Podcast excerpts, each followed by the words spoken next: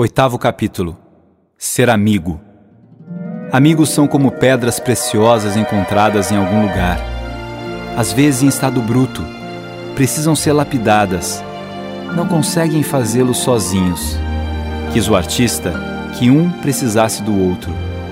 Quis o artista que os sentimentos fizessem crescer a necessidade de viver com os amigos. Uma disposição amistosa vale muito, muito mesmo. Ser amigo é saber ouvir Ser amigo é saber fazer-se presente.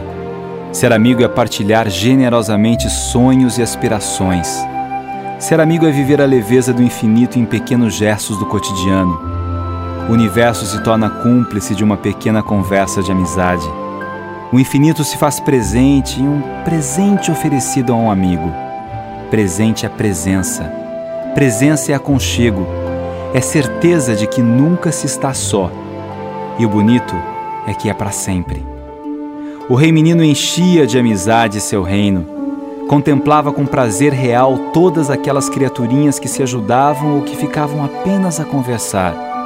Conversas que muitas vezes não serviam para nada, serviam para tudo, para alimentar o essencial. Ser amigo é ser regador.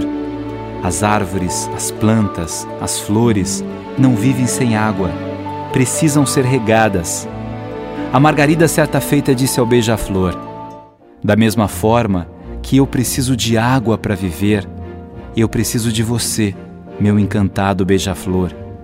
Preciso hora da sua dança, hora da sua ausência, que alimenta minha saudade para sentir que te amo. Próximo ao pântano, Andorinha deu uma linda demonstração de amizade a Margarida.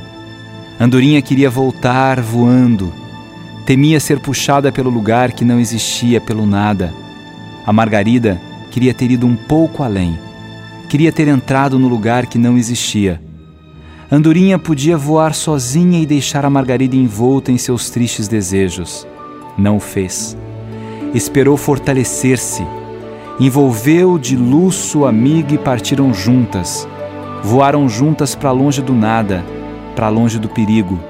Juntas, na certeza de que ninguém é feliz quando o outro está infeliz. A figueira preparava mais uma de suas conferências. Dessa vez o tema seria amizade, um dos temas prediletos das criaturas do reino mágico da consciência. Já estavam todos atentos, esperando a sabedoria da velha figueira. Começou a ensinar. Há muito, muito tempo, uma coruja de um reino que nem mais existe fez uma bonita explicação sobre amizade. Falava de três tipos de amizade: duas falsas e uma verdadeira. As falsas eram as amizades por interesse ou por prazer, e a verdadeira era a amizade como excelência.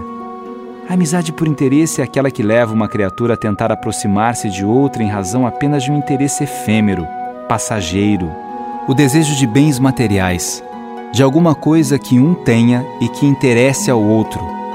Essa é uma falsa amizade porque só dura até o momento em que o interesse é atingido. A amizade por prazer, da mesma forma, é instantânea. Dura até o instante em que o outro tenha condições de satisfazer o prazer alheio. Pode ser um lauto banquete, pode ser um presente prometido, um passeio em carruagens que só o outro tenha, mas passa, cessa. As falsas amizades não trazem felicidade e as criaturas que são interesseiras se transformam em criaturas muito mesquinhas, pequenas, que ficam de canto a canto buscando uma forma de se dar bem. Pobres criaturinhas, nem imaginam o que seja o bem. Enquanto isso, as corujas, as hortênsias, os lírios do campo, aqueles que cuidavam da estética, do cabelo, os bentivis, que eram memoráveis artistas plásticos, pintavam como ninguém, os beija-flores, poetas em essência, os professores girassóis e todos os outros sorriam deliciados com os ensinamentos da velha figueira. E ela prosseguiu: Vou lhes contar uma história. Ou melhor, vou terminar a história que um outro dia comecei. A história do abacaxi miúdo? perguntou entusiasmado Mandorinha. Esta mesma, prosseguiu a figueira. O abacaxi miúdo, entristecido, cabisbaixo, depois de ter sofrido as mais terríveis humilhações em seu primeiro dia de aula, depois de ter sido vítima da insensatez da professora abóbora e da chacota da melancia, pensava em alguma forma de não mais voltar para casa. Tinha medo da agressividade do pai abacaxi. Não sabia como dizer que nada fez e foi tão duramente repreendido na escola. Não sabia explicar que fora injustiçado. Por certo, o pai abacaxi não teria paciência de ouvir a história. Sabia que não podia contar com a mãe abacaxi. Essa não gostava de ser mãe, nem de ser abacaxi. E ele, tão miúdo, não tinha quem recorrer. Resolveu que não voltaria. Resolveu que fugiria. Iria para algum lugar bem distante Procuraria uma terra em que todas as criaturas fossem miúdas como ele, que ninguém ficasse perguntando por que ele não crescia, nem dando apelidos depreciativos. Resolveu fugir, mas não tinha coragem. Resolveu ir para casa, mas coragem também não tinha. Sentou-se embaixo de uma macieira para descansar e chorar um pouco. Chorou com a dor de uma pequena criatura que precisa tanto de cuidado e que não encontra chorou com a tristeza de quem abandonado não encontra mais motivos para sorrir. Sorrir, sorriu poucas vezes. Sorriu no dia em que foi para a escola com a avidez de quem entraria em um mundo encantado do aprendizado. O sorriso durou pouco. A escola não era aquilo que sonhara. Sozinho, aos pés da macieira, chorou tanto que foi diminuindo ainda mais. E ao perceber que diminuía, resolveu chorar mais e mais. Assim, quem sabe, desapareceria de uma vez e não teria de enfrentar nem o pai abacaxi, nem a mãe abacaxi, nem a professora abóbora, nem ninguém. Choraria até sumir para sempre e com certeza ninguém se lembraria daquele abacaxi miúdo que um dia viveu por ali. Mas eis que surge a linda maçã que estava com ele na escola. Atrás dela um melão um limão e uma melancia. A mesma melancia que fazia chacotas na saída da escola. O abacaxi miúdo quase morreu de vergonha por estar chorando tanto. A melancia não perdeu tempo. Tá chorando, miudinho? Tá chorando? Quer mamãe, lindinho? A maçã repreendeu imediatamente. Não faça isso. Todos nós choramos. Deve haver algum motivo. Eu não choro, disse o limão. Por isso é que você não é doce nem é meigo como o abacaxi. Nisso, o abacaxi miúdo deu um lindo sorriso. A mais bela criatura da escola acabara de dizer que ele era lindo e meigo. Pela primeira vez, alguém lhe fizera um elogio. Sou mais eu, disse a melancia. Que bom, prosseguiu a maçã. Então vá embora. Você não precisa de ninguém. Não, não é bem assim. Quero ficar com você, linda maçã. Obrigada eu já tenho companhia. E assim surgiu uma das mais lindas amizades daquele reino. A maçã e o abacaxi miúdo choraram juntos, sorriram juntos e aprenderam o quanto um era importante para o outro. E o pai abacaxi? perguntou Andorinha. Como o abacaxi miúdo enfrentou o pai, insistiu Hortência. Não foi fácil, prosseguiu a figueira. Quer dizer, foi ficando fácil com a ajuda da linda maçã. E o diálogo deles foi de uma singeleza que fazia bem a qualquer criatura. Você me acha miúdo? perguntou o abacaxi miúdo. Isso é importante? questionou a maçã. Acho que sim. Todos perguntam por que eu não cresço. Meu pai se zanga comigo por eu ser tão pequeno. E você? Você também não gosta de ser pequeno? Eu nunca pensei se gosto ou não. É preciso começar a pensar, filosofou a maçã. E prosseguiu: Eu te acho lindo, abacaxi. E lindo por ser miúdo. Você é diferente. Quando você entrou naquela sala, uma imensa ternura tomou conta de mim. Só você me chamou a atenção. Sua meiguice, seu jeitinho meio atrapalhado, tímido, eu fiquei fascinada. Nossa, não sei o que dizer disse o abacaxi miúdo. Não diga nada, prosseguiu a linda maçã. Apenas sinta. Sinta o quanto eu gosto de você e o quanto você, em tão pouco tempo, se tornou importante para mim. E um abraço caloroso entre a linda maçã e o abacaxi miúdo se converteu em dança.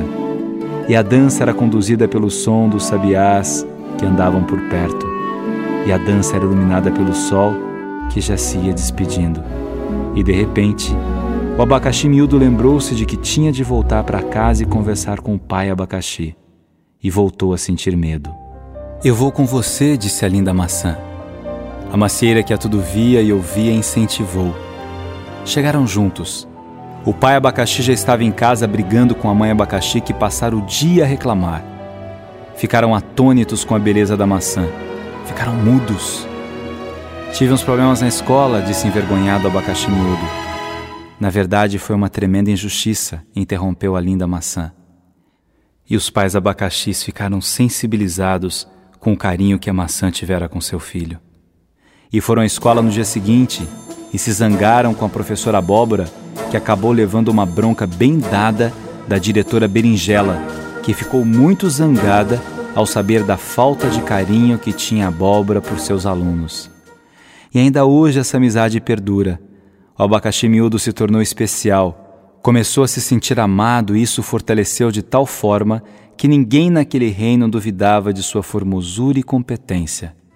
E a linda maçã se enchia cada vez mais de beleza, porque sua beleza interna era ainda maior e isso a tornava irresistível, linda, boa, amiga. Se não fosse sua sensibilidade, talvez naquele dia, aos pés de uma macieira, as lágrimas sem fim de um miúdo abacaxi tivessem posto fim à sua história. Ai, que lindo, disse Andorinha. Isso é amizade, concluiu a figueira. E num canto da conferência, uma linda maçã olhava sorridente para um abacaxi miúdo. É, as amizades duram para sempre. Duram para sempre e são coroadas.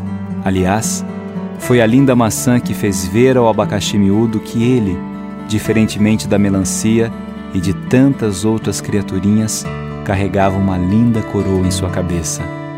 E uma luz, uma linda e forte luz, selava esses sentimentos, sorria para a linda maçã, sorria para o abacaxi miúdo, sorria para a figueira contadora de histórias, sorria para a plateia atônita e emocionada, sorria e seu sorriso iluminava e acalentava a emoção daquelas criaturas que faziam mágico aquele lindo reino.